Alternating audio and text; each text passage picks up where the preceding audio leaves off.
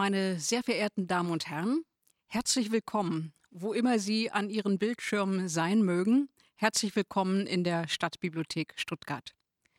Wir eröffnen heute eine vierteilige Reihe, die sich mit der Geschichte von Intelligenz bzw. von Intelligenzdeutungen im Zusammenhang mit der aktuellen Debatte über die sogenannte künstliche Intelligenz beschäftigt und sich an eine breite Öffentlichkeit wendet. Mein Name ist Elke Uhl. Ich leite die Geschäftsstelle des Internationalen Zentrums für Kultur- und Technikforschung der Universität Stuttgart und darf Sie auch im Namen der Mitveranstalter herzlich begrüßen.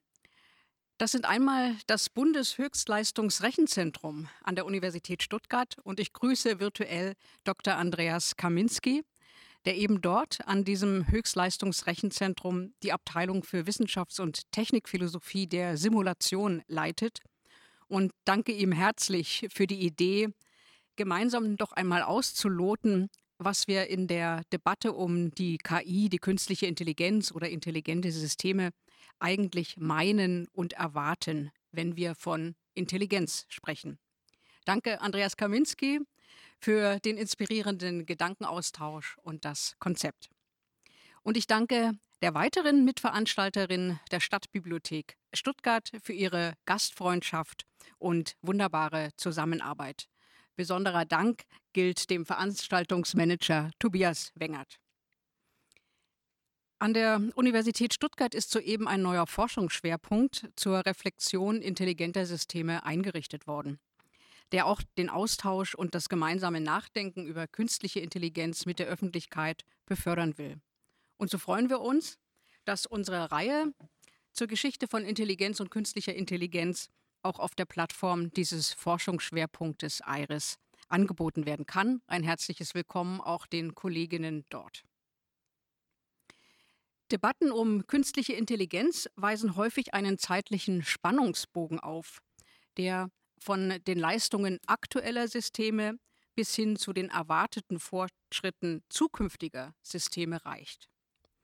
Wir erleben, wie groß die gegenwärtigen Sprünge in der Spracherkennung und bei automatisierten Übersetzungen sind.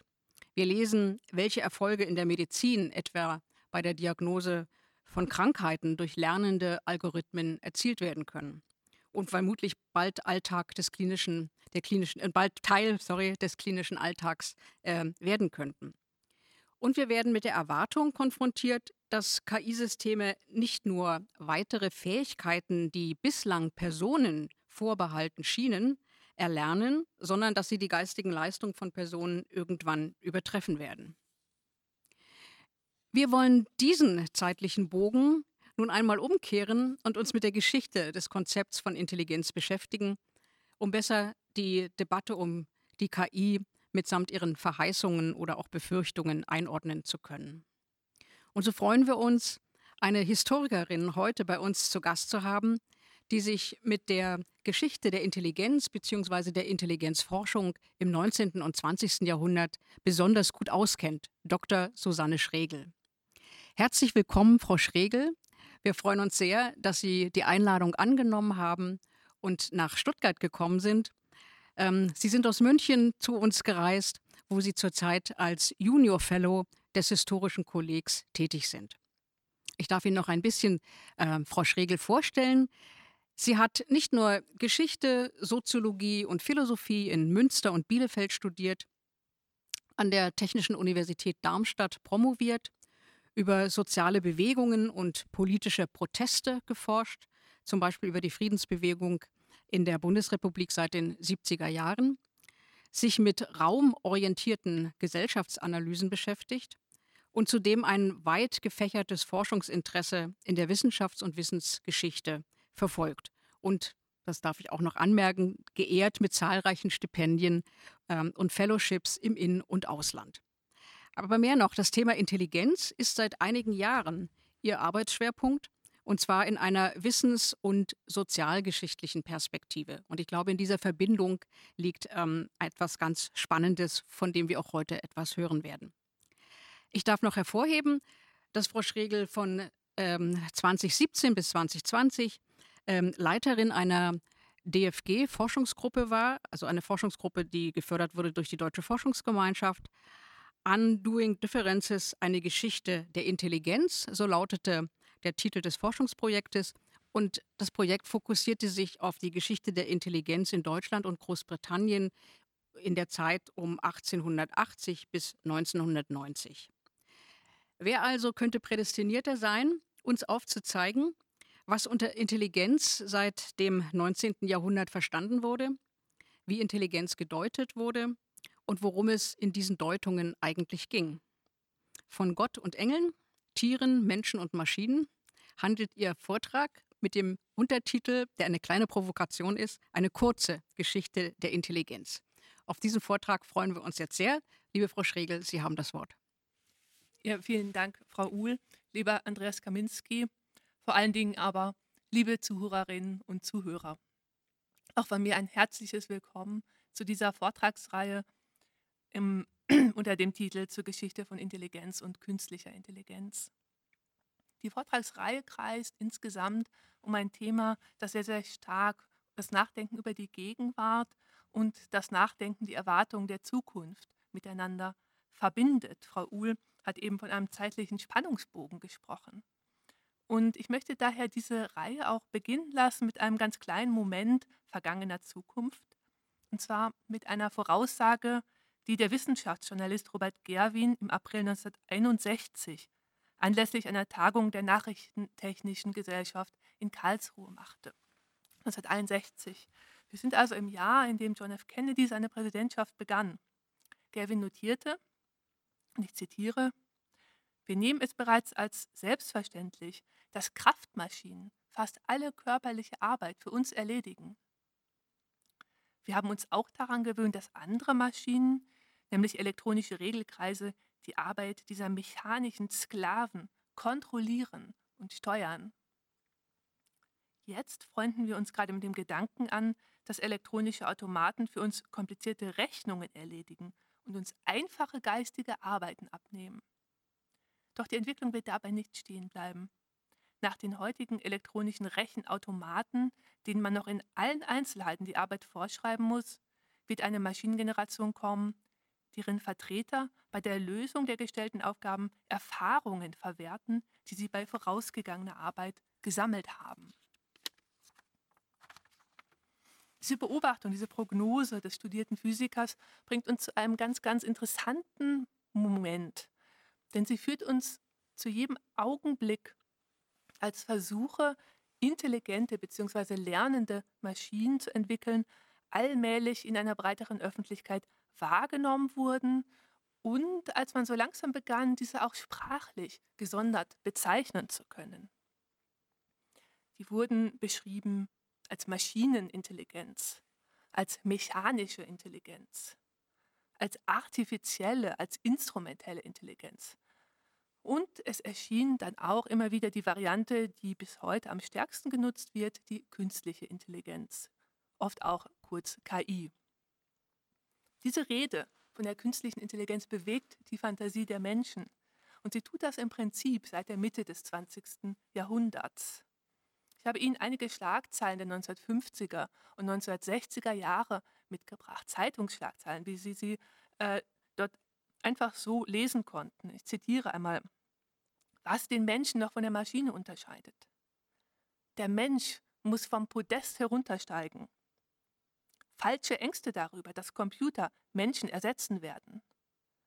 Oder in einem verbreiteten britischen Buchtitel, auch hier sind wir in den frühen 1960er Jahren, was sind Elektronengehirne? Können sie denken? Was können sie tun? Diese Überschriften habe ich frei gewählt aus einer ganzen Fülle von ähnlichen Titeln.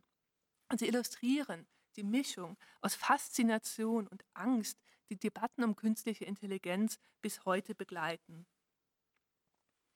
Zu solchen Wahrnehmungen trägt auch bei, dass die Rede von der künstlichen Intelligenz in scheinbar neuer Weise eine Fähigkeit auf technische Systeme überträgt, die wir doch eigentlich als typisch menschlich wahrnehmen.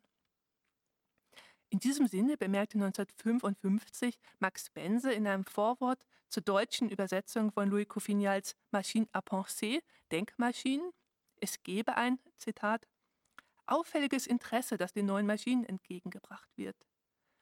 Es ist das Interesse an einer neuen Seinsart der Technik.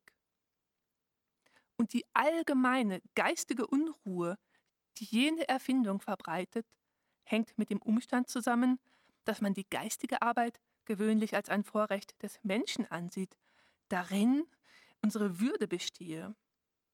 Dieses Vorrecht sieht man geschmälert, diese Würde sieht man angetastet durch die Existenz von Maschinen, die mit einigem Recht den Namen Denkmaschinen verdienen. Hier endet das Zitat. Und solche Debatten um die Einzigartigkeit des Menschen und Intelligenz als Spezifikum schreiben sich bis in die Gegenwart fort. Sie tragen, so würde ich sagen, wesentlich dazu bei, dass künstliche Intelligenz die Vorstellungskraft in besonderer Weise anspricht. In diesem Vortrag möchte ich diese Faszination mit der künstlichen Intelligenz in einen längeren Kontext stellen.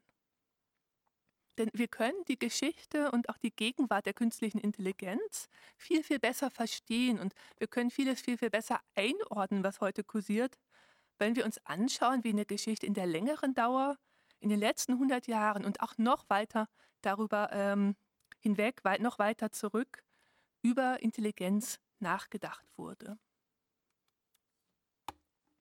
Meine These hier ist, dass es in der Geschichte der Intelligenz, auch in der langen Dauer, immer wieder letztlich um die Frage ging, wie sind wir in der Welt? Beziehungsweise wie verstehen wir dieses in der Welt sein, wenn wir auf andere Wesen, wenn wir auf Dinge schauen, auf Gott, auf Engel, auf Tiere, auf Menschen und dann in einer neueren Wendung eben auch auf Maschinen. Denn wir werden dadurch sehen, bei der Frage, nach der Intelligenz kam auch immer wieder die Frage auf, was eint uns eigentlich und was trennt uns von anderen Wesen? Und ich möchte Ihnen das in verschiedenen zeitlichen Schnitten ähm, vorstellen und beginne ähm, mit Gott und den Engeln natürlich. Ich zeige dann, wie Intelligenz im 19. und frühen 20. Jahrhundert zu etwas wurde, das auch Menschen und Tieren zukam und das dazu diente, diese zu unterscheiden. Und ich komme auf dieser Grundlage dann wieder zurück zur Geschichte der künstlichen Intelligenz und vertiefe noch einmal meine These, dass uns dieser Gang durch die Geschichte auch dabei helfen kann, ähm, unsere gegenwärtigen Debatten um künstliche Intelligenz vielleicht äh, besser zu verstehen.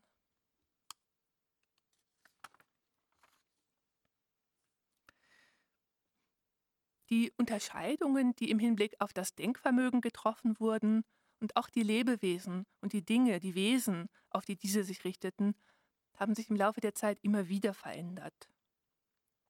Aber gemeinsam war ihnen, dass sie ein Verständnis des Sozialen aufmachten, das sich durch Abgrenzungen des Menschlichen vom Nichtmenschlichen formte. Das heißt, welche Beziehungen zum Beispiel zwischen Menschen und Tieren bestehen oder zwischen Menschen und Gott oder Mensch und Maschine, waren immer wieder Fragen, die auf Umgangsweisen mit Intelligenz oder Geist ähm, zurückkamen. Dass Menschen und andere Wesen oder Dinge auch aufgrund ihres Denkvermögens voneinander unterschieden wurden, lässt sich bis in die Antike zurückverfolgen. Es gibt ähm, sehr folgemächtig die aristotelische Seelenlehre, die eine gestufte Ordnung mit drei Seelenvermögen erkannte. Es gab eine Nährseele, es gab eine Sinnesseele und eine Vernunftseele.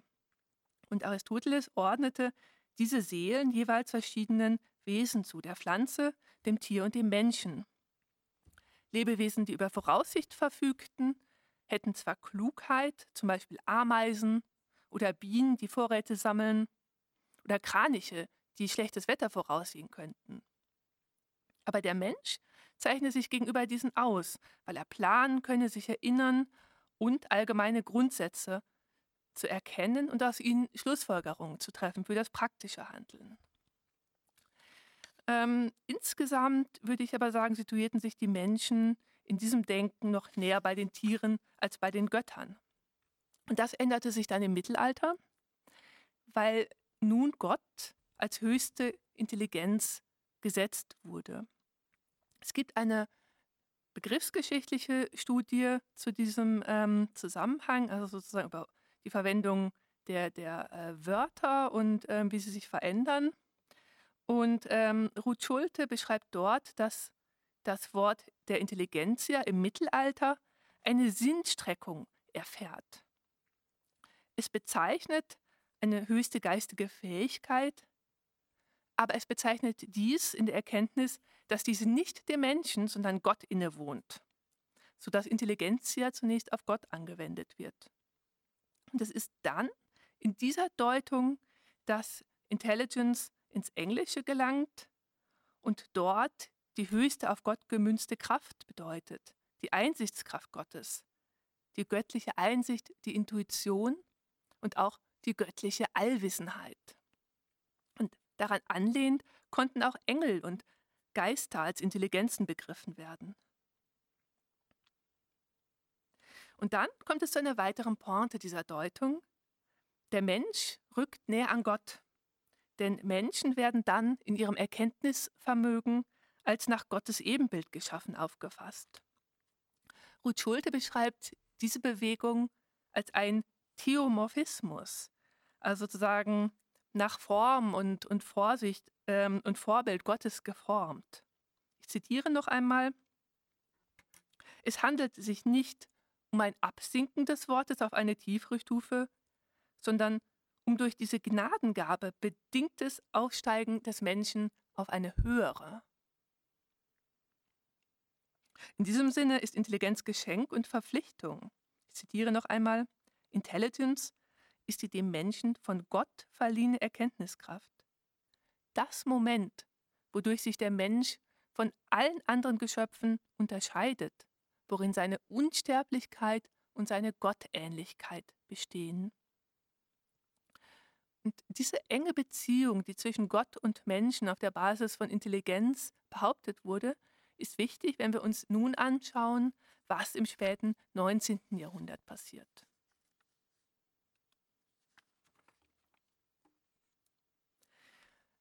Im späten 19. Jahrhundert ähm, beginnt eine für die Geschichte der Intelligenz sehr, sehr wichtige ähm, Entwicklung. Es besteht dann nämlich und entwickelt sich ein sehr, sehr großes Interesse daran, was dann als Tierintelligenz bezeichnet wird. Das heißt, ähm, die Frage kommt auf, was Tiere eigentlich können im, im, kognitiven Bereich und ob sie über Denkvermögen und Intelligenz verfügen und wenn ja, äh, inwiefern sie das tun. Ähm, Sie sehen hier ähm, einige Beispiele für populärere Publikationen dieser Jahrzehnte. Ähm, ein Titel von Brems Tierleben, ähm, der Cover von Büchners aus dem Geistesleben der Tiere, Staaten und Taten der Kleinen. Oder Sie sehen eine Gegenschrift aus den katholischen Studien, sind Menschen und Tierseele einander gleich? Eine nötige Antwort auf eine unnötige Frage. Und Sie sehen schon, dass dort sozusagen eine gewisse Kontroverse da ist, denn die Annahme einer Tierintelligenz rückte von der Auffassung ab, welche das Denkvermögen und die Intelligenz als genuin menschlich bzw. göttlich verstand. Das heißt, mit der Zuschreibung von Intelligenz an Tiere, die im späten 19. Jahrhundert äh, verbreiteter wurde, wurde Intelligenz in diesen Jahrzehnten gewissermaßen entgöttlicht. Sie wurde säkularisiert und sie wurde vom abstrakt-geistigen ins empirisch-materielle verschoben. Das ist eine Entwicklung, die dann auch wieder das Verhältnis von Menschen zu anderen Wesen betraf und die dieses ganz, ganz existenziell bewegte. Ich habe hier eine äh, Karikatur ausgewählt, um Ihnen noch einmal vor Augen zu führen, ähm, was da eigentlich zur Debatte stand, worum es da eigentlich ging.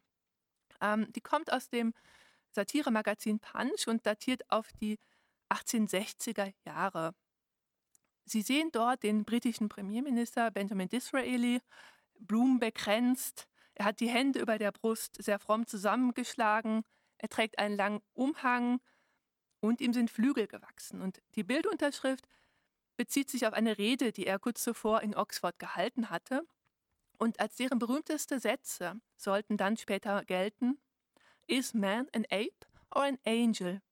Now, I am on the side of the angels. Also auf Deutsch, ist der Mensch ein Affe, ein Menschenaffe oder ein Engel? Nun, ich bin auf der Seite der Engel.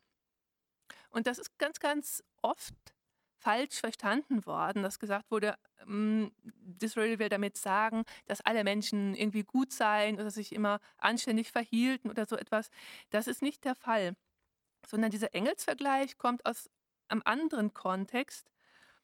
Es geht hier um die Charakterisierung des Menschen aus dem Geist, der zugleich als göttlich gesehen wird und der eben darum den Menschen und Gott verbindet und beide als ähnlich von den Tieren trennen soll. Das ist der Kontext dieser Debatte um die Tierintelligenz. Und das Ganze entsteht natürlich äh, im Streit um die Evolution, der zu dieser Zeit ähm, voll entbrannt war. Denn evolutionstheoretische Schriften, die sich in dieser Zeit ähm, verbreiteten, versuchten ja nicht nur zu erklären, wie Gattungen entstehen, wie sie sich verändern und wie das Prinzip der Natural Selection anzuwenden sei, sondern sie haben dann irgendwann auch die Konsequenz, dass darüber nachgedacht wird, was, was ist jetzt eigentlich mit dem Menschen? Da muss auch er sich ja eigentlich aus tierischen Vorläufern entwickelt haben. Und um das äh, genauer zu fassen, musste man dann auch darüber nachdenken, wie sich eigentlich die geistigen Vermögen von Mensch und Tier aufeinander beziehen. Man musste versuchen, eine Verhältnisbestimmung zu machen. Ähm, dass dies passiert, hing stark mit den Schriften von Charles Darwin zusammen und Darwin macht hier auch eine Entwicklung durch.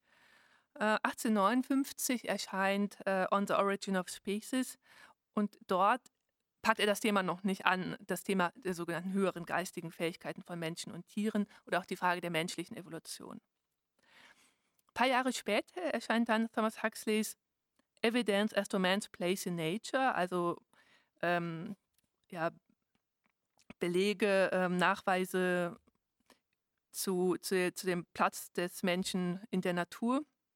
Und dort vergleicht er das Gehirn des Menschen und des Menschenaffen untereinander und sieht anatomische Ähnlichkeiten. Und dies führt dann wiederum zu der Frage zurück, wie sich der Mensch und das Tier sozusagen in ihrer Entwicklung äh, aufeinander beziehen. Und in den folgenden Schriften rückt Darwin dann auch die Frage nach der Herkunft und Spezifik des Menschen in den Mittelpunkt der Betrachtung. Und da ist ein ganz, ganz wichtiger Punkt, ähm, The Descent of Man, das 1871 erschien. Da gibt es einige Kapitel, wo vergleichend dann auch die geistigen Fähigkeiten von Menschen und Tieren äh, erörtert werden.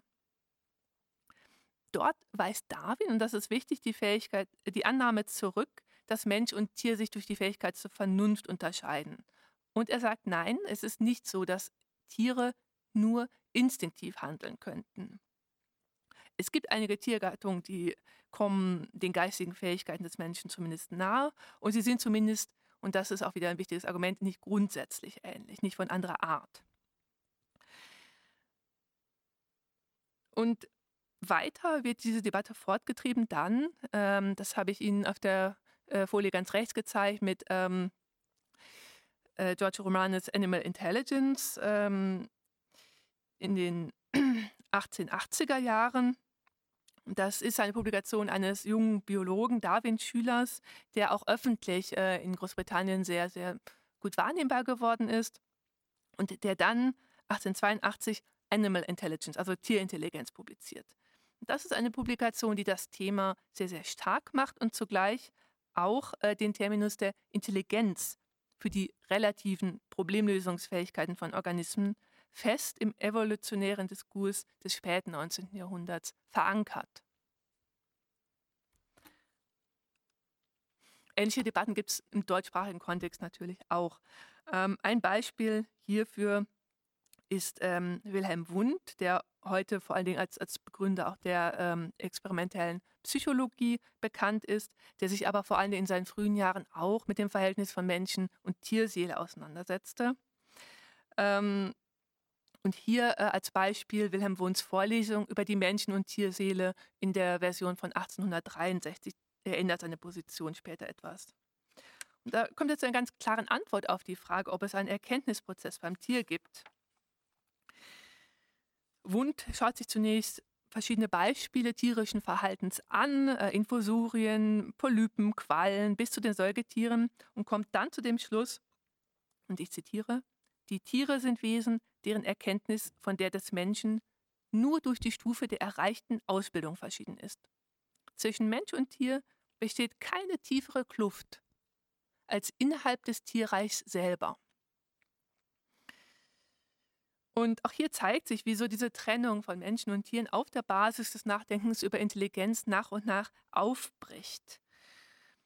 Diese Negierung, diese Ablehnung einer tieferen Kluft zwischen Mensch und Tier spricht dafür. Und Wundt geht sogar noch weiter. Und das äh, ist ihm hinterher etwas unangenehm. Er sagt dann, wenn Schmetterlinge nach Futter suchen und wenn Wissenschaftler arbeiten, dann ist das im Prinzip sehr, sehr, sehr ähnlich, denn beide müssen dabei folgern. Und ich zitiere noch einmal Wund. Wenn der Schmetterling an der Farbe oder am Geruch die Blume erkennt, die ihm den Honig bietet, so ist dies ebenso gut ein auf Schlüssen beruhendes Urteil, als wenn der wissenschaftlich forschende Mensch aus einer Reihe in der Erfahrung gegebener Tatsachen ein allgemeines Gesetz findet. Hier nur, also beim Wissenschaftler, sind die Schlüsse gehäufter und verwickelter und darum die Resultate umfassender und vollkommener als dort, also beim Schmetterling. Solche Bewertungen ähm, wurden auf vielen verschiedenen Ebenen diskutiert und wichtig ist hier vor allen Dingen die grundsätzliche Tendenz, die dazu führt, dass Tiere im Hinblick auf ihre Intelligenz nicht mehr durchgehend kategorial von Menschen unterschieden wurden. Beide konnten jetzt als von einer Art gelten. Sie dürfen das nicht missverstehen. Das heißt jetzt nicht, ähm, dass beide gleichgestellt würden ähm, oder dass alle Grenzen weg wären. Aber es hat sich trotzdem etwas verändert. Und ich will das resümieren mit ähm, einem Zitat ähm, des amerikanischen Tierforschers und Psychologen Edward Lee Thorndike. Der sagt im äh, frühen 20. Jahrhundert, Amongst the minds of animals, that of man leads, not as a demigod from another planet, but as a king from the same race. Also auf Deutsch in etwa, unter dem Geist der Tiere führt der des Menschen. Nicht als Halbgott von einem anderen Planeten, sondern als ein König von derselben Art. Mensch und Tier sind also nicht dasselbe im Hinblick auf ihre Intelligenz, sie sind nicht identisch, aber sie sind prinzipiell ähnlich und sie sind damit auch prinzipiell vergleichbar geworden. Und damit kommen wir jetzt zu den Menschen, meinem dritten Betrachtungsschwerpunkt. Diese Auseinandersetzung um die Tierintelligenz im späten 19. Jahrhundert trägt dann viel dazu bei, dass im 20. Jahrhundert auch die Intelligenz des Menschen neu diskutiert, betrachtet wurde, dass sie problematisch wurde, dass man äh, sich darüber weiter verständigen musste. Und das ist auch im deutschsprachigen äh, Raum der Zeitpunkt, wo der Begriff der Intelligenz selber eine weitere Verbreitung findet. Und mit ihm wird eine bestimmte Konzeption dann auch von Intelligenz verbreitet, die diese als ein generalisiertes und abstufbares Vermögen begreift. Sie können die Implikation, also die ähm, Bedeutung bereits an, an sprachlichen Veränderungen sehen. Ähm, Sie haben im 19. Jahrhundert im deutschsprachigen Raum ganz viele Ausdrücke, mit denen man im weitesten Sinne das Denkvermögen belegen kann. Viele davon haben wir heute auch noch, nutzen wir. Dummheit oder in einer weiteren Bedeutung Klugheit. Und Sie finden aber auch ganz, ganz viele Wörter, und das finde ich ganz interessant, die heute ausgestorben sind. Und es fällt auf, dass diese besonders über Denkqualitäten handeln. Sie sind sehr anschaulich, sie sind sehr, sehr sinnlich letzten Endes, soweit man das vom Kognitiven eben sagen kann. Zum Beispiel gibt es ein Wort wie Dumpfiffigkeit. Das ist alberne Schlauheit. Es gibt ein Adjektiv wie dummscheu. Das ist ein Gegensatz zu dummdreist, den wir heute gar nicht mehr kennen. Es gibt dummspröde oder dummwitzig. Oder wir finden den Klügling, eine Person, welche den Zusammenhang der Dinge vorwitzig zu erforschen sucht. Mit dem frühen 20. Jahrhundert werden diese Bezeichnungen dann nicht von solchen der Intelligenz abgelöst. Ähm, die laufen erst einmal weiter, aber sie werden überlagert. Was genau Intelligenz dann im Eigentlichen sein soll, ist ähm, im frühen 20. Jahrhundert auch darüber hinaus sehr, sehr unterschiedlich beantwortet werden. Ich gebe Ihnen ein Beispiel. Ähm, der Psychologe William Stern, er sah in den ersten Jahrzehnten des 20. Jahrhunderts Intelligenz an als, ich zitiere, die allgemeine Fähigkeit eines Individuums, sein Denken bewusst auf neue Forderungen einzustellen. Sie ist allgemeine geistige Anpassungsfähigkeit an neue Aufgaben und Bedingungen des Lebens. Ich finde, das ist eine sehr, sehr anregende und auch sehr, sehr umfassende Interpretation. Und sie hat den großen Vorzug, dass sie auch praktische Bewältigungsstrategien einbezieht. Und ich denke, dieses, dieses Thema der, der Anpassungsfähigkeit wird im nächsten Vortrag ähm, im Rahmen dieser Reihe von Andreas Kaminski auch weiter vertieft werden. Ähm, an, am kommenden Donnerstag, wenn ich es richtig habe. Ja. ähm, wieder zurück zu Stern. Ähm, Intelligenz ist nicht dasselbe wie Talent bzw. Spezialbegabung. Auch da muss man nochmal abgrenzen. Talent ist die Befähigung zur wertvollen Leistung auf einem inhaltlich begrenzten Gebiet des intellektuellen Lebens. Intelligenz ist aber die Allgemeinbegabung oder die formale Fähigkeit, sein Denken an neue Anforderungen anzupassen, wobei eine Unabhängigkeit von dem konkreten Gebiet der geistigen Anpassung besteht. Also Talent ist sozusagen begrenzt, Intelligenz ist generalisiert.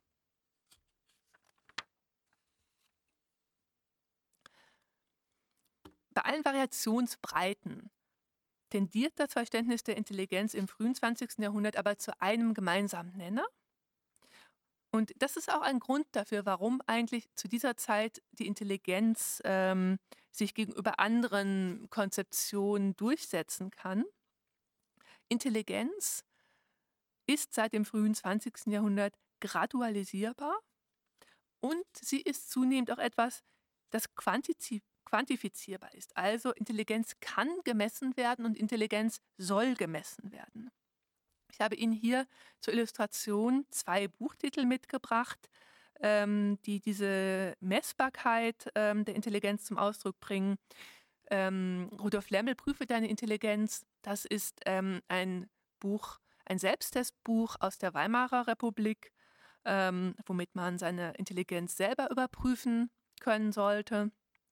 Und äh, auf der rechten Seite haben sie einen Titel aus den 1970er Jahren, wo auch ähm, Selbsttests mit möglich werden sollten. Im Hintergrund dieser Entwicklung hin zu einem quantifizierbaren Verständnis der Intelligenz steht wiederum ein sehr komplexer Prozess, nämlich die Herausbildung der modernen Psychologie als eigener Wissenschaftszweig. Und diese Psychologie grenzt sich dann auch ab als Wissenschaftszweig, indem sie eigene Verfahren, eigene Methoden entwickelt und indem sie experimentell und empirisch wird. Und Messverfahren der Intelligenz Intelligenztests, die sich in dieser Zeit etablieren, verbreiten, ähm, sind eine ihrer äh, Erkennungsmerkmale. Und sie sind in einem Schnittfeld letztlich von Pädagogik, von Psychiatrie und von Psychologie. Testverfahren wiederum wären auch eigenen Vortrag wert. Sie sind unglaublich ähm, komplex. Es gibt unglaublich viele verschiedene ähm, Tests ähm, und sie haben unterschiedlichen Charakter. Es gibt also Testverfahren, bei denen äh, eine Person persönlich befragt wird und dann Aufgaben umsetzen muss. Zum Beispiel eine Aufgabe, versuchen Sie sich, versuch dich an deine Nase zu fassen. Ähm, das ist ein Test, äh, also eine Aufgabe aus dem äh, Binet-Simon-Test, der im frühen 20. Jahrhundert entsteht und der vor allen Dingen dazu dienen soll, Kinder zu erkennen, die äh, hilfsschulbedürftig sind, die also aus den ähm, Regelschulen hinausgenommen werden sollen. Ähm, viele Tests wurden dann auch fortgeschrieben und auch räumlich angepasst. Ich habe Ihnen auf der Folie ein Beispiel mitgebracht, ähm, eine Anpassung des Binissimo für Schottland 1949. Da haben Sie etwa eine Aufgabe für ein zweijähriges Kind.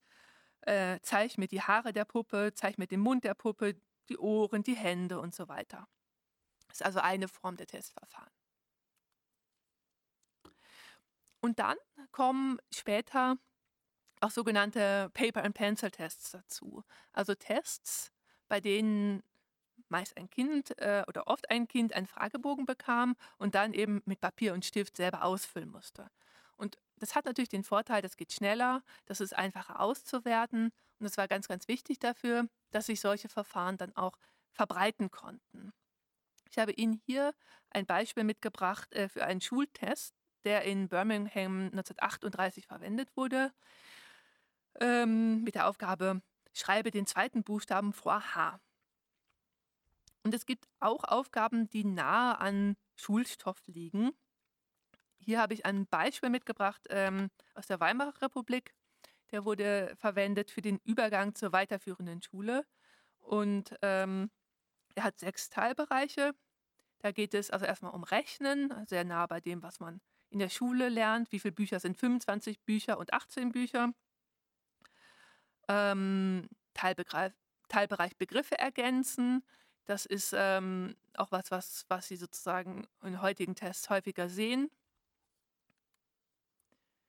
Ähm, Teilbereich Fragen beantworten, deren Wörter durcheinander geraten sind. Städte leben in Menschen, ja, nein. Also muss man sortieren und versuchen, Sinn zu finden. Zahlenreihen ergänzen, auch sehr beliebt. Wörter heraussuchen, die am besten in eine Lücke passen. Und ähm, Beispiel 6, auch sehr interessant, ähm, da kann man sehen, dass eben zu Intelligenztests oft auch Unsinnsaufgaben gehörten. Das ist was, was dann auch gerne kritisiert wurde. Also wenn Sie Beispiel 6 sich anschauen, wenn du weißt, was das Wort Freck bedeutet, dann schreibe den ersten Buchstaben dieses Wortes in das kleine Quadrat. Wenn du es nicht weißt, dann schreibe den letzten Buchstaben dieses Wortes in den großen Kreis. Also eine Aufgabe, die letztlich äh, nicht sinnvoll ist, äh, die aber eben die Fähigkeit zur Regelfolge abfragen möchte und damit auch verbunden ähm, zur Möglichkeit, ähm, logisch folgernd äh, zu denken. Diese Testverfahren waren und sind sehr, sehr umstritten, ähm, was auch damit zusammenhängt, dass sie einen sozialen Effekt hatten. Unter anderem darauf, wie eben Menschen unterschieden werden konnten. Zum Beispiel, sie bestimmten mit, wie Schülerinnen und Schüler auf bestimmte Schulformen aufgeteilt wurden. Oder man konnte damit ähm, festlegen oder definieren, wann und warum jemand als schwachsinnig gelten sollte und wieso er oder sie vielleicht institutionalisiert werden sollte oder ähm, teilweise auch äh, zwangssterilisiert.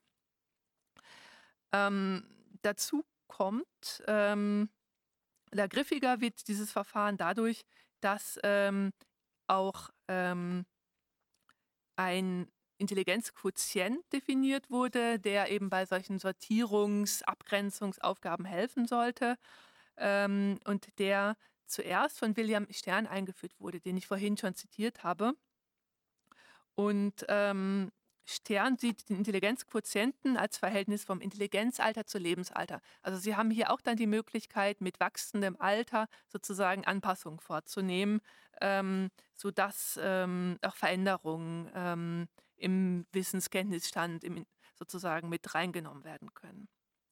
Wenn Sie hier nochmal auf diese Illustration der, der Selbsttestbücher schauen, bei ähm, Lauster sehen Sie in diesem Kopf angeordnet äh, solche Intelligenz. Ähm, Zuschreibung Werte ab 100, 100 ist der Durchschnitt, ähm, bis hin 155. Das heißt, ähm, Sie sollen das ja auch kaufen. Das fängt nur bei durchschnittlich an und geht bis übernormal. Den unteren Bereich haben Sie da ausgespart.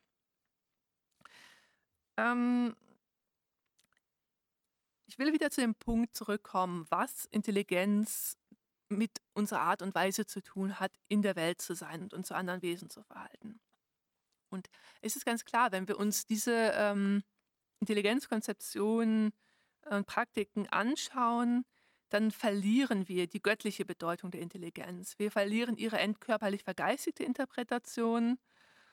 Ähm, wir sehen eine Interpretation, die sich auch wiederum auf Konzeption der Tierintelligenz mitstützt und diese aber trotzdem auch wieder an den Rand drängt. Und ihren großen Auftritt haben jetzt die Beziehungen von Menschen zu anderen Menschen.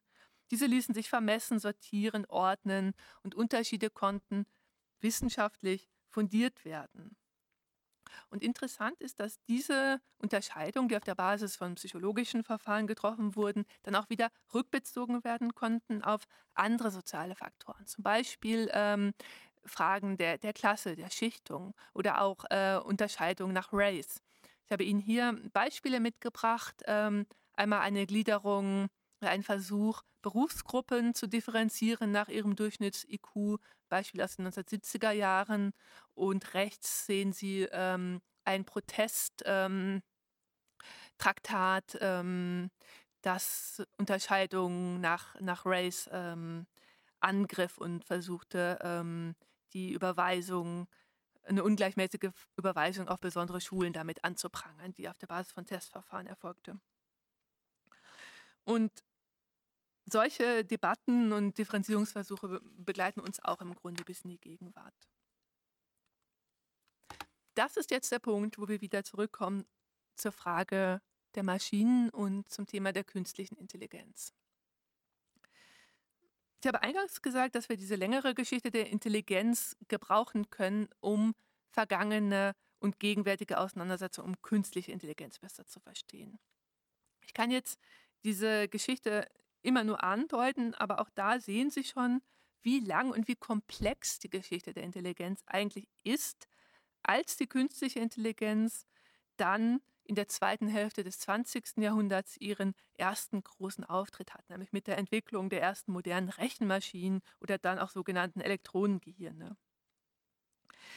Ähm, diese Formulierung von der künstlichen Intelligenz wird heute oft zurückgeführt auf die Dartmouth-Konferenz in den USA 1956, eine Forschungsveranstaltung, bei der Wissenschaftler wissen wollte und darüber nachdenken wollten, wie es eigentlich möglich werden kann, dass Computer einige zentrale Fähigkeiten übernehmen, die eigentlich dem Menschen zugeschrieben oder auch vorbehalten waren.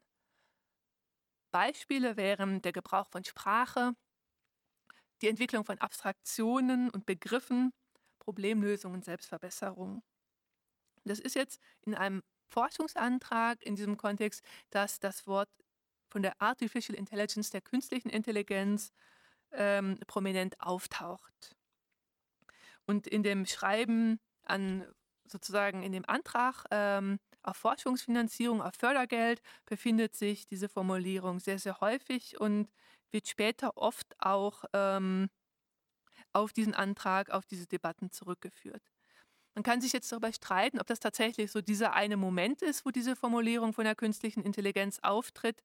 Ähm, ich bin da skeptisch, weil ich glaube, dass das vereinfacht und vor allen Dingen eingesetzt wird, uns so einen Ursprung zu geben, einen Punkt zu geben, von wo aus wir äh, alles zurückführen, ableiten können. Und das ist letztlich problematisch. Aber es ist tatsächlich so, dass die späten 1950er und 60er Jahre eine Schlüsselphase sind äh, in der Etablierung einer Debatte um künstliche Intelligenz. Und die wird schon auch in dieser Zeit sehr, sehr intensiv geführt. Sie kann sehr emotional werden und sie wirft existenzielle Fragen auf im Hinblick auf die Stellung des Menschen in der Welt. Das, diese frühen Debatten um künstliche Intelligenz werden im Vortrag von Rudolf Seising ähm, im Juni weiter vertieft werden. Also wenn Sie das interessiert, ähm, schauen Sie sich das unbedingt an.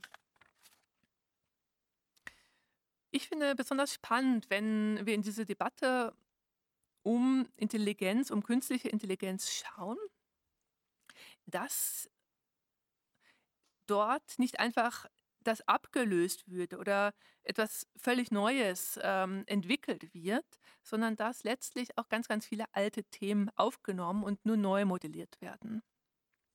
Und ich behaupte, dass künstliche Intelligenz auch deshalb zu einem Thema werden konnte, wie sie es heute ist, weil sie nicht nur etwas mit technischen Neuerungen zu tun hat. Ähm, tatsächlich ändert sich im Laufe der Zeit auch, was jeweils wann zur künstlichen Intelligenz überhaupt gezählt wird.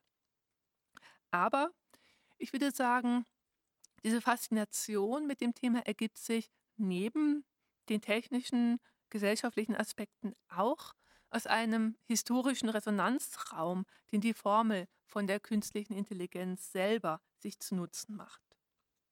Denn sie kann, und das ist geradezu genial, eine Neuheit behaupten, die aber zugleich auch ein Wiederholungseffekt. Und gerade dadurch kann sie uns ansprechen und machtvoll werden. Das können Sie in mehreren Bereichen sehr, sehr schön sehen. Da ist einmal das Thema des intelligenten Computers als gottgleich, als allwissend, als überlegen und der Mensch als ihm ähnlich und entrückt zugleich. Das nimmt, wie wir gesehen haben, das Motiv des intelligenten Schöpfers und des intelligenten Geisteswesens auf, das vor dem 20. Jahrhundert in sehr vielen Varianten verbreitet war. Ich illustriere das hier mit einer ähm, heutigen, zur Linken, einer heutigen Darstellung, Illustration zur künstlichen Intelligenz, die ähm, natürlich äh, eine Anspielung ist äh, auf die Erschaffung Adams und diese berühmte Szene ähm, der beiden Finger, die sich knapp eben nicht ähm, berühren. Oder ein weiteres äh, Beispiel, wie diese, dieser historische Resonanzraum entsteht, das Motiv des denkenden Tieres. Auch das erscheint und erschien ähm, in Debatten um Intelligenz, um künstliche Intelligenz immer wieder. Ähm, das ist vor allen Dingen in den frühen Jahren sehr, sehr zentral. Also es gibt in den 1950er, 1960er Jahren ähm, einen ganzen Zoo an kybernetischen Tieren. Und viele Wissenschaftler nutzen diese Tiere, um mit selbststeuernden und selbstorganisierenden Maschinen zu experimentieren.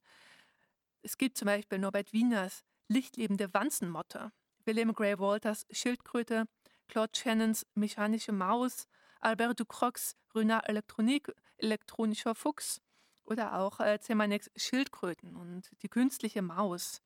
Hm, ich illustriere Ihnen das hier ähm, mit ähm, einem Labyrinthversuch, sozusagen mit einem, wo, wo sozusagen der Weg durch, ein Labyrinth gef gefunden werden muss. Ähm, an der Schlagzeile ein Imitation of Life eines ähm, nimmt Bezug auf Forschung eines britischen Wissenschaftlers, der auch äh, sehr viele mit Schildkröten gearbeitet hat. Und unten rechts ähm, Caesar Robotic Pet. Das ist ähm, eine populärere Adaption, die äh, 1971 von der BBC vorgestellt wurde und wo man eben ein selbststeuerndes, lichtempfindliches ähm, Haustier sich äh, zulegen konnte. Und sie haben natürlich auch das Motiv des mehr oder weniger intelligenten Menschen im Verhältnis zur Maschine. Das heißt also ein Denken des, Mensch, des Denkvermögens der Intelligenz in Abstufungen. Und auch dieses Thema scheint seit den 40er Jahren immer wieder und immer mehr auf. Es wird in der Frage adressiert, wie intelligent ein Computer oder ein nicht organisches Wesen generell eigentlich sein kann. Sie haben diese unendliche Debatte darüber, wer jetzt eigentlich wen übertrifft, wer wen überholen kann, wer wen überholen wird oder wann er ihn überholen wird, ob die Maschine intelligenter ist als der Mensch oder umgekehrt, wie groß der Vorsprung ist, wie man ihn feststellen kann und so weiter und so fort. Ähm, auch da habe ich Ihnen einige Schlagzeilen, Bilder ähm, mitgebracht. Ähm, aus den 1960er, 1970er Jahren, Human and Computer and Battle of Intelligence. Es ist ein Kampf der Intelligenz. Versagt der Computer, wenn es ans Denken geht. Auch da wieder so ein Vergleich Mensch, Maschine und ähm, eine ikonische Szene, ähm, als Kasparov ähm, gegen Deep Blue im Schachturnier verliert. Und wenn Sie das historisch reflektieren, ähm, sozusagen über den eigentlichen Anlass hinweg, sehen Sie, es ist bemerkenswert, dass hier eben nicht nur einfach nebeneinander gestellt wird, hier Mensch, da Maschine, sondern dass wir sehr, sehr oft auch eben vergleichend äh, und gradualisierend darüber nachdenken. Und das ist bis heute so. Und dass das überhaupt so funktioniert, dass wir die Denkmöglichkeit haben, ergibt sich auch aus psych psychologischen Konzeptionierung der humanen Intelligenz, über die ich vorhin gesprochen habe. Es fußt auf einem Verständnis von Intelligenz als mehr und weniger, wie es im frühen 20. Jahrhundert im Kontext der Entstehung der Psychologie und psychologischer Messverfahren etabliert wurde. Und das bringt mich nun zum Schluss. All das zeigt, dass das Aufkommen einer möglicherweise künstlichen Intelligenz nicht einfach nur eine einzigartige Erschütterung darstellt, auch wenn manche Aufgeregtheiten uns das vielleicht glauben lassen wollen. Wir sehen, wie unser Blick auf die künstliche Intelligenz in einer längeren Reihe an Debatten um Intelligenz und um das Denkvermögen steht. Und damit vermittelt kreist unser Blick auf die künstliche Intelligenz heute um die Frage, wie besonders sind wir Menschen eigentlich in der Welt und wie einzigartig ist unser Weltverhältnis, das in unserem Welterkennen gründet. Jede der Zeiten, über die ich hier gesprochen habe, kennt ihre eigenen und auch sehr gehaltvollen Interpretationen der Intelligenz. Mit unserem Gang durch ihre Geschichte haben wir nun die Möglichkeit, auch gegenwärtige Debatten um künstliche Intelligenz vielleicht etwas systematischer zu reflektieren. Denn wir sehen künstliche Intelligenz nun auch als ein Ringen um das Verständnis des Menschen zur Welt und ihren Wesen und ihren Gegenständen, wie es als solches auch schon in der Debatte um die Tierintelligenz im 19. Jahrhundert ausgetragen wurde und wie es davor um die Intelligenz von Gott und Engeln geführt wurde. Wir verstehen jetzt, dass Intelligenz vielleicht gar nicht so sehr etwas ist, das sich durch die Frage, wie, wie definieren wir eigentlich Intelligenz, am allerbesten erfassen lässt. Sondern wir können, und das wäre eine abschließende These, Intelligenz vielleicht besser als etwas begreifen, das sich durch die Frage, was sie tut, verstehen lässt. Im Kern der Intelligenz, wie sie sich in der langen Dauer darstellt, stehen immer wieder Abgrenzungen und Unterscheidungen. Hier stehen immer wieder Debatten um die Frage, wer und was mit wem und was in eine Beziehung zu setzen ist, zu vergleichen, zu unterscheiden, zu verbinden. Kurz, wenn wir über Intelligenz nachdenken, so wie wir das hier heute tun, dann reflektieren wir zugleich darüber, wie wir in der Welt sind und wie wir unser Verhältnis zu anderen Menschen, zu Maschinen und Tieren, Göttern und Engeln gestalten wollen. Vielen Dank. Vielen Dank, äh, Frau Schregel. Ähm, das war alles andere als eine kurze Geschichte der Intelligenz, ähm, der Bogen von der aristotelischen Seelenlehre bis hin zu den aktuellen Debatten über künstliche Intelligenz. Ähm, Sie haben wunderbar den historischen Resonanzraum dieser Debatte aufgehellt und beleuchtet. Und ich kann mir vorstellen, dass unsere Zuhörerinnen und Hörer im Chat ähm, einige Fragen ähm, gestellt haben, die ähm, anknüpfen an das, was Sie uns hier gerade in wunderbarer Weise vorgestellt haben. Da würde ich jetzt an meinen Kollegen Felix Heidenreich ähm, übergeben und äh, ihn bitten, vielleicht eine erste Frage aus dem Chat uns zu übermitteln. Ja, es gibt eine erste Frage von Andreas Kaminski oder einen Kommentar. Ähm, Andreas Kaminski unterstreicht, dass die Darstellung, wie sie jetzt erfolgt ist, den Akzent gelegt hat auf eine kulturanthropologische Perspektive und eigentlich den Intelligenzbegriff als ein Mittel gezeichnet hat, das es dem Menschen erlaubt, sich im Verhältnis zu anderen Wesenheiten zu positionieren.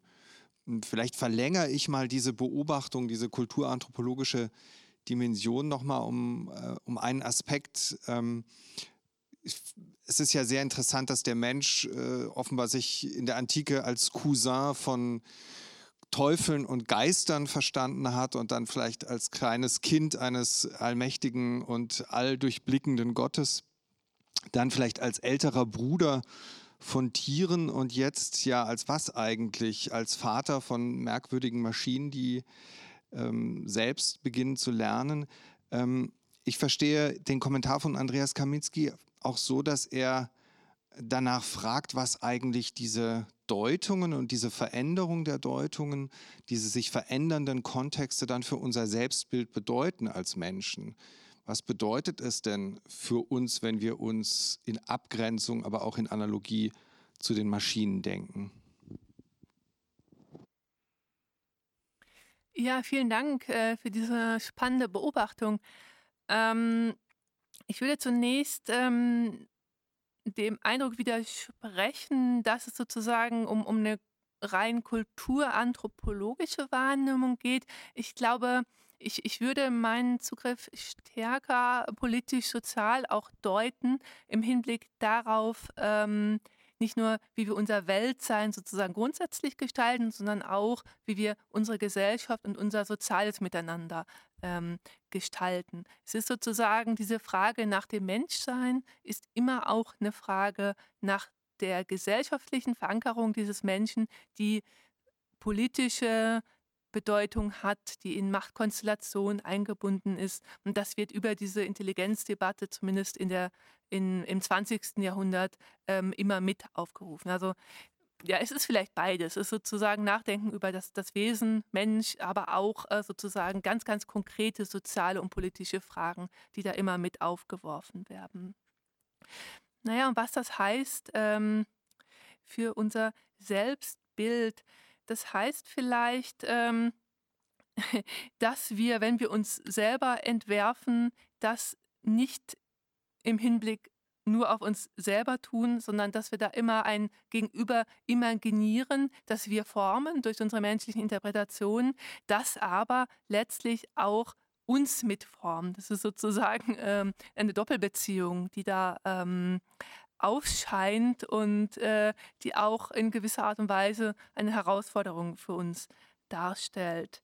Ähm, und ja, vielen Dank für diese, diese Analogie, dieses Andenken ähm, unseres Verhältnisses zu, zu Intelligenz und zu anderen Wesen als ein Auf, ein Prozess des Aufwachsens, des, des Erwachsenwerdens.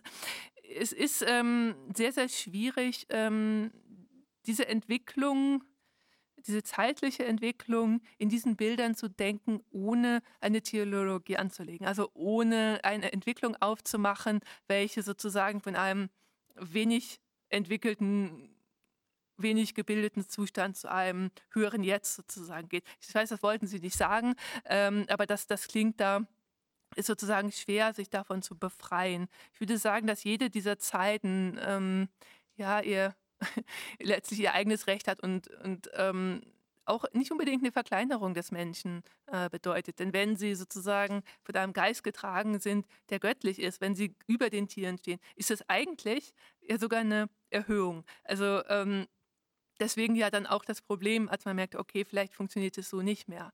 Ähm, es ist eine sehr, sehr, sehr komplexe Konstellation, die aber eben nicht in, in klaren Linien letztlich aufgeht.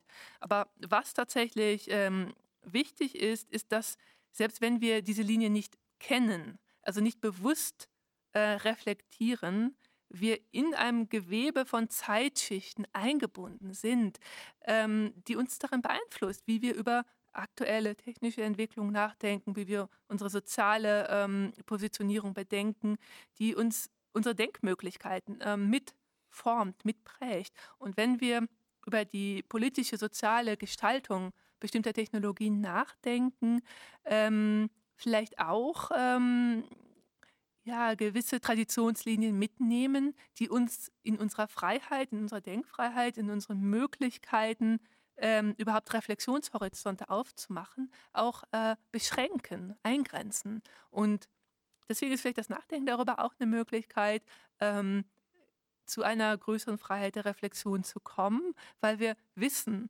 sozusagen, äh, was wir eigentlich schon alles mitnehmen und was in uns kulturell sozusagen aufklingt, wenn wir uns über solche Fragen versuchen zu verständigen.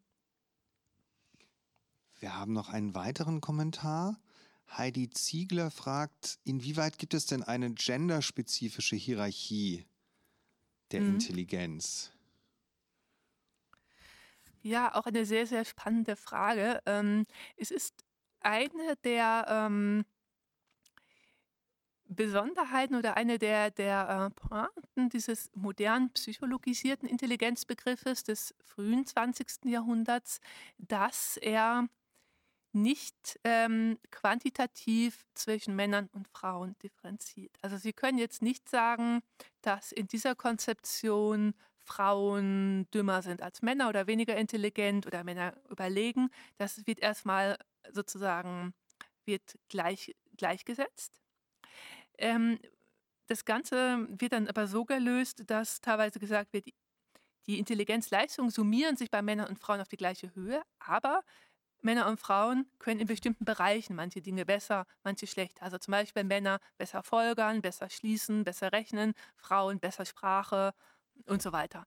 Ähm, sodass da also nicht ähm, eine quantitative Differenzierung stattfindet, aber dann doch eine nach Teilbereichen. Das ist auf der wissenschaftlichen Ebene. Interessant ist tatsächlich, ähm, dass auf der populären Ebene, also so wie es in normalen Tageszeitungen verhandelt würde, diese Differenzierung aber trotzdem da ist. Ähm, die Wissenschaftsgeschichte hat sich damit noch sehr wenig auseinandergesetzt, aber ähm, tatsächlich läuft diese Deutung, äh, Frauen sind weniger intelligent oder intelligente Frauen äh, sind dann auf andere Weise Männern unterlegen, besonders hässlich, besonders, ähm, weiß ich nicht, ähm, dass sich das schon auch weiterzieht äh, und eben auch durch Verwissenschaftlichungsprozesse letztlich nicht aufgeholt wird. Also da muss man dann nochmal differenzieren, in welchen Teilbereichen ähm, man eigentlich ähm, schauen möchte. Aber generell würde ich sagen, im wissenschaftlichen Bereich keine größere Differenzierung. Im populären Bereich gibt es hochgradig ähm, mit Gender-Stereotypen aufgeladene Differenzierungen, die weiterlaufen. Vielleicht noch eine letzte Frage. Besonders beeindruckend ähm, war das Zitat von Wilhelm Wundt, was Sie uns gezeigt haben. Und man stellt sich dann so ein bisschen die Frage, ob diese Annäherung von Mensch und Tier oder diese Beschreibung einer doch Wesensähnlichkeit eigentlich praktische Konsequenzen gehabt hat. Ähm, vor dem Hintergrund, dass wir ja momentan über vegane Ernährung und Tierrechte und so weiter debattieren, wirkt eigentlich Wilhelm Wundt erstaunlich ähm, aktuell. Hat er denn daraus irgendwelche konkreten Folgerungen gezogen oder? Ja, ähm, Wundt war das Ganze tatsächlich hinterher sehr unangenehm. Also er hat in seinen frühen Jahren diese, diese Ähnlichkeit behauptet äh, in diesen Vorlesungen. Ähm, die Vorlesungen sind aber nicht sehr breit wahrgenommen worden, sondern erst, erst nachträglich publiziert worden, äh, sodass sie also keine, zu seiner Zeit keine große Öffentlichkeit hatten. Und hinterher äh, hat er versucht, ähm, die Unterschiede zwischen Menschen und Tieren deutlich größer zu machen. Ähm, aber Sie haben trotzdem vollkommen recht, die Debatte die sich ähm, innerhalb derer sich das situiert, ist tatsächlich eine, die auch nicht nur um die geistigen Fähigkeiten, sondern auch um die Moral von Tieren und auch um die ähm, Empfindungsfähigkeit von Tieren kreist. Und das ist genau die Zeit, wo auch in der Literatur sehr viele äh, Tiergeschichten auftauchen und wo auch die moderne Tierschutzbewegung ähm, entsteht und ähm, ihre, ihre Wurzeln hat.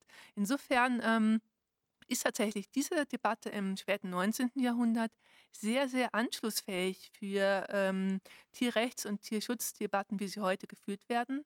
Und sie ist letztlich ähm, eine unterbrochene Tradition, die wir heute wenig kennen, weil in der Zwischenzeit, und das habe ich jetzt ausgeklammert, äh, auch in der Wissenschaft eher ähm, Forschungslinien stark wurden, die mit dem Behaviorismus dann die Unterschiedlichkeit von Menschen und Tieren wieder betont. Das setzt sozusagen dann im frühen 20. Jahrhundert ein, dass wieder die Kehrtwende einsetzt und man versucht, vor allen Dingen Verhalten zu beschreiben und darüber auch Unterschiede ähm, zu aufrechtzuerhalten. Aber im Prinzip läuft da auch ähm, eine Verbindung zwischen dem späten 19. Jahrhundert und aktuellen Debatten, Umfrage des, ähm, der geistigen Fähigkeiten, des Denkens, ähm, der Kapazitäten von Tieren ähm, die, über die wir sehr wenig sprechen und die tatsächlich in vielerlei Hinsicht ziemlich, ziemlich äh, interessant und spannend ist. Sie haben uns ja sehr eindrücklich gezeigt, ähm, wie sehr die historische Betrachtung uns dabei helfen kann, uns selbst besser zu verstehen und besser zu verstehen, ähm, vor welchem Hintergrund und unter welchen Voraussetzungen wir über die Dinge nachdenken. Jetzt fragt Hans-Dieter Baumgärtner ähm, im Chat, welche Antworten oder welchen Umgang mit gesellschaftlichen KI-Problemen man denn aus der historischen Betrachtung ableiten könne. Gibt es da so eine Brücke von der Geschichtswissenschaft zu den ja, aktuellen politischen oder praktisch philosophischen Fragen bezüglich eines angemessenen Umgangs mit KI? Ähm, naja, also es ist vielleicht jetzt auch ähm, keine besonders befriedigende Antwort, aber eine, ähm, eine mögliche Antwort ist, dass wir, wenn wir jetzt spezifisch auch auf die KI-Geschichte ähm, schauen, sehen, dass sehr viele Themen schon ziemlich lange äh, debattiert wurden, ohne dass es eine praktische Lösung gab oder einer, einer sozusagen näher gekommen ist. Also zum Beispiel die Frage der demokratischen Implikationen von, von KI-Technologien. Das haben sie auch schon zu einer Zeit, wo sagen wir so, die noch relativ eingrenzbar waren auf ganz, ganz bestimmte Gesellschaftsbereiche. Ähm, die Frage sozusagen, was, was bedeutet es für Demokratien, wenn wir nicht mehr die Menschen dazwischen haben, die dann entscheiden, sondern wenn die Maschinen für uns entscheiden oder wenn die letztlich auch Sachen machen, die wir gar nicht mehr nachvollziehen können. Beispiel zu, in, in, der, in der Geschichte der, der, äh, dieser Debatten wären zum Beispiel ähm, äh, Atomwaffenüberwachung äh, und äh, Rüstungstechnologien. Da haben sie schon sehr früh im, im Kalten Kriegskontext auch solche Fragen. Ähm, naja, und daraus lässt sich sehen, dass wir unsere Fragen ähm, in vielerlei Hinsicht seit 50 Jahren wiederholen und fortschreiben. Ähm, und was wir daraus lernen können, ist vor allen Dingen ähm, die Frage, wieso wir zu keinen wirklichen praktischen Schritten kommen, sondern eher äh, dort anknüpfen, wo wir vor zehn Jahren aufgehört haben oder das Ganze nochmal umformuliert haben und nochmal sozusagen neu wenden. Ähm, ansonsten kann ich Ihnen sozusagen äh, praktische Rezepte auch nicht geben, außer vielleicht nochmal den allgemeinen Diskurshinweis, ähm, dass Fragen wie wer ist intelligenter als wer, die eben also gerade in, in, den, in, den, in der medialen Bewältigung doch immer wieder auftauchen, ähm, dazu tendieren, repetitiv zu werden und äh, wahrscheinlich die Debatte nicht voranbringen. Und was Sie auch noch sozusagen konkret aus der KI-Geschichte mitnehmen können, ist auch, dass, wie wandelbar das Feld letztlich ist. Also was heute KI ist, war vor 40 Jahren noch nicht KI und es können Bereiche rausfallen, ähm, es können neue Bereiche hinzukommen oder mit dem Erfolg von bestimmten Teilbereichen können die sich auch verselbstständigen und gar nicht mehr dazugehören. Also auch das ähm, ist vielleicht was, was, was bei der Reflexion gegenwärtiger Debatten äh, helfen kann, wenn man sich das bewusst hält, wie, wie variabel und wie äh, zeitlichen Veränderungen ausgesetzt auch diese ähm, Teildefinitionen dann letztlich sind. Ja, ich äh, fand das sehr spannend, äh, was Sie, ähm, liebe Frau Schregel, uns hier äh, vorgestellt haben, dass eigentlich die Reflexion intelligenter Systeme, die Debatten um künstliche Intelligenz, dass ähm, sie im Kern eigentlich eine Debatte über das Menschsein, über das äh, Selbst- und Weltverhältnis des Menschen ist und dass ähm, eine Reflexion intelligenter Systeme im Kern wahrscheinlich auch dort ansetzen müsste, nämlich bei jen, jenem Zeitgewebe oder in das wir verstrickt sind und das uns ähm, unsere Denkmöglichkeiten oder auch die Grenzen des Nachdenkens über intelligente Systeme oder äh, künstliche Intelligenz aufzeigen und sich darüber genau darüber bewusst zu werden. Das ist vielleicht eine vornehme Aufgabe der Reflexion intelligenter Systeme. Ja, oder äh, es wäre auch eine Konsequenz, wir versuchen da konsequent abzurüsten. Das wäre die andere Folgerung. Äh, auch die äh, hat tatsächlich etwas für sich, dass wir sagen, okay, wir versuchen äh, gerade diesen ganzen, ganz, diese ganze Erdenschwere von uns abzuwerfen und versuchen es mal anders zu machen. Auch das könnte die Diskussion entkrampfen. Wunderbar. Also noch eine Empfehlung zum Nachdenken an Sie, verehrte Zuhörerinnen, äh, an den Bildschirmen. Ähm, und ich möchte diese Gelegenheit ähm, für zweierlei nutzen, nämlich einmal noch mich ganz herzlich bedanken äh, an Frau Schregel für den äh, interessanten und anregenden Vortrag und das Zweite, ich möchte äh, Sie, verehrtes Publikum, herzlich einladen, ähm, die Diskussion weiter zu verfolgen. Und Sie haben Gelegenheit, schon am kommenden Donnerstag, am 20. Mai um 19.30 Uhr wieder aus der Stadtbibliothek Stuttgart Andreas Kaminski ähm, zu hören, der zu einem Missing Link zwischen personaler und künstlicher Intelligenz ähm, vortragen wird. Und wenn Sie sich das schon notieren wollen, am 17. Juni spricht Rudolf Seising aus, ähm, äh, über die Geschichte der KI, also ein bisschen enger gefasst, über neuronale Netze und Mustererkennung. Vielen Dank und ähm, vielen Dank nochmal Ihnen, Frau Schregel. Auf Wiedersehen.